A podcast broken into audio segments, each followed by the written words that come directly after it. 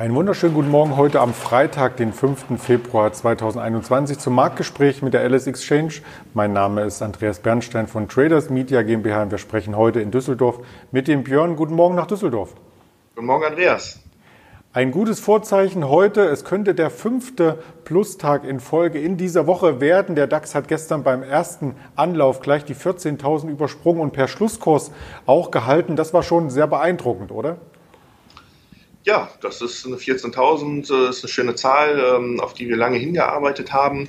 Und ähm, heute Morgen sehen wir auch Kurse von 14.080 Punkten. Also die gute Grundstimmung, die übernehmen wir auch heute am heutigen Freitag. Wenn man sich das mittelfristig anschaut, so war das unter Charttechnikern ähm, einhellig bescheinigt. Der letzte Widerstand vor dem Allzeithoch und das Allzeithoch liegt bei 14.131 Punkten, also noch 50 Punkte Platz sozusagen. Ja, das ist ja minimal. 50 äh, Punkte sind 0,3, 0,4 Prozent. Also das ist, ähm, wenn wir ein paar Anschlusskäufe noch sehen, äh, dann könnte das heute auch noch machbar sein. Und damit hat der DAX seit dem Tief aus der letzten Woche 700 Punkte zugelegt. Das sind 5 Prozent in einer Woche. Das kann sich wirklich sehen lassen. Und wirklich sehen lassen kann sich auch mittlerweile wieder der Bayer-Chart. Der hat sich nicht nur beruhigt, sondern er konnte in den letzten beiden Tagen sogar zulegen. Was waren denn hier die Hintergründe? Da gab es vorgestern Abend eine Meldung, ähm, dass Bayer sich mit den äh, US-Anwälten geeinigt hat, die zukünftige Klagen ähm, äh, abgewickelt werden. Und da hat äh, Bayer sich äh, bereit erklärt, nochmal zwei Milliarden in einen Topf einzuzahlen, ähm, um damit dann mögliche Forderungen zu begleichen. Ähm, ferner ging es noch um, ähm, um äh, Themen wie wer ähm, Entscheidungen fällt in den Gremien, ob das jetzt Juristen sind oder, oder Wissenschaftler. Und da hat, äh, hat man sich für die Wissenschaftler entschieden, um äh, dann festzustellen, ähm, ob die Erkrankten, ob es einen Zusammenhang gibt äh, bei den Erkrankten mit Glyphosat. Und das sollen dann halt Wissenschaftler entscheiden und nicht überwiegend Juristen. Die 5% äh, fester, war der Tagesgewinner gestern im DAX mit äh, plus 5% äh, und die Aktie notiert dann um die 54 Euro. Man kann auch hoffen, wenn das ganze Wissenschaftler bewerten, dass es ein schnelles Ende findet. Bei Juristen kann das ja immer Jahre dauern. Kann sein, aber ähm, ähm, die Börse lächzt halt jetzt auch danach, dass der Fall abgeschlossen wird und äh, dass dann die Bayer sich voll aufs operative Geschäft konzentrieren kann. Und äh, Bayer war in, in den letzten Jahren ja immer Nachzügler im DAX und äh, halt äh, seit äh, Monsanto übernommen wurde damals. Ja, das war eine schwerwiegende Entscheidung, wenn man es so formulieren darf. Eine andere Entscheidung äh, wurde in Deutschland getroffen und zwar ein IPO von Auto 1. Wir kaufen dein Auto.de. Das ist dem einen oder anderen vielleicht bekannt. Äh, wie lief denn dieses IPO? Das war sehr erfolgreich. Der Ausgabenpreis war 38 Euro und ähm, bei dem IPO konnten sich ähm, auch viele, also es konnten sich auch Privatanleger beteiligen, weil ähm, viele ähm, Banken im Konsortium waren. Und soweit ich weiß, hat auch jeder Anleger, der was gezeichnet hat, Stücke bekommen. Und der erste Kurs auf Cetra war dann über 55, also war bei 55 Euro und das waren dann über 40 Prozent Kursgewinn. Und das hatten wir lange nicht mehr am deutschen äh, Börsenplatz. Und ähm, das erinnert so ein bisschen an äh, den IPO-Verlauf jetzt momentan in Amerika, wo auch etliche Firmen an die Börse gehen, gerade aus dem Hightech-Sektor und dann auch ordentliche Kursgewinne ähm, aufzeigen können. Ja, eine Chartanalyse kann man noch nicht anfertigen. Heute ist ja erst der zweite Handelstag, aber die äh, Gewinne scheinen sich sehr, sehr gut zu halten. Und vom Angebot her trifft es wohl den Zeitgeist, wenn man sich das genauer anschaut. Denn im Lockdown möchte man ja nicht auf äh, große Märkte zurückgreifen, sondern vielleicht äh, auch direkt ähm, dieses Angebot und den Preis online verhandeln. Also ein tolles IPO, wie man hier noch einmal resümierend äh, sagen kann. Ja, wir haben jetzt mehrere Tage nicht über die Kryptowährung berichtet, über den Bitcoin schon gar nicht, aber nun kommen Zahlen von der Bitcoin Group und die sind einen Bericht wert.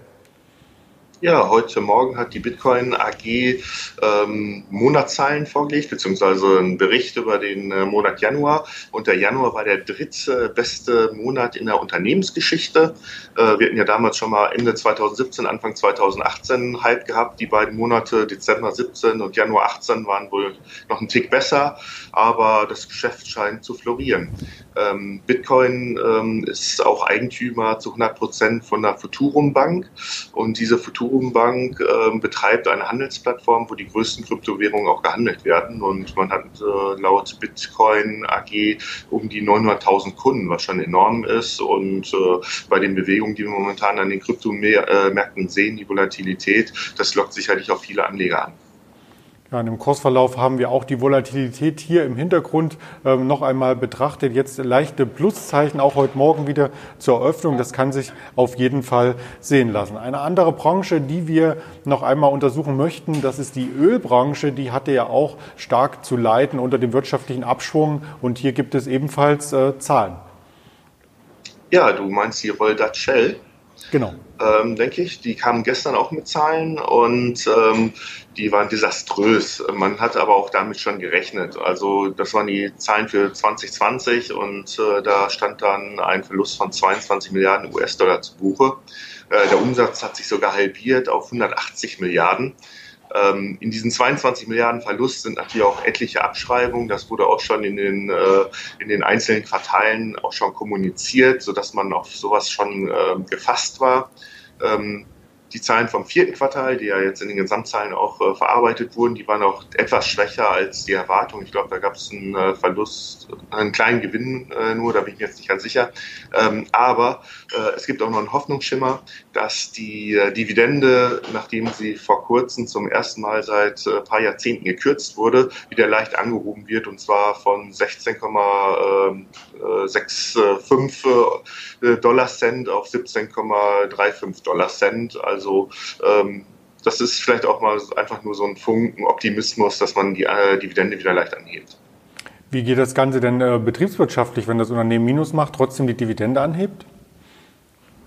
Ja, das waren ja auch äh, viele äh, Abschreibungen und da waren auch teilweise, war das nicht cashwirksam. Äh, man wird sich ja schon was bei der äh, gedacht haben, ähm, dass, dass man diesen Schritt auch jetzt äh, durchführen kann und äh, wahrscheinlich sehen die ersten Monate in diesem Jahr vielleicht schon wieder besser aus, dass man sagen kann, okay, Cashflow ist genug vorhanden, wir können es uns erlauben.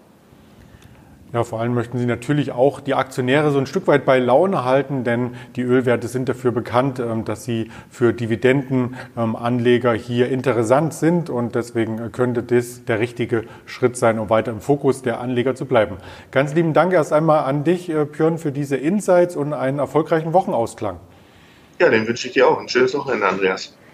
Ja, und das Wochenende wird sicherlich schön mit unserem längeren Bericht noch einmal auf den darf ich schon einmal spoilermäßig hinweisen im Nachgang an die ganzen ähm, Geschichten, die es um GameStop, BlackBerry, Nokia und so weiter gab. Vor einer Woche haben wir noch einmal Nachholbedarf, berichten noch einmal darüber auch, wie das Ganze sich in dieser Woche weiterentwickelt hat. Und wenn Sie das nicht verpassen möchten, dann sind Sie sehr gerne eingeladen, hier auf den Social Media Kanälen die Augen offen zu halten. Hier kommt jeden Tag mindestens ein Video oder ein Marktbericht oder beides zusammen auf Twitter, Instagram, YouTube, Facebook, Spotify, diese Apple Podcast. Überall da sind wir zu finden. Bleiben Sie gerne den Kanälen treu, geben Sie uns ein Like und bleiben Sie gesund.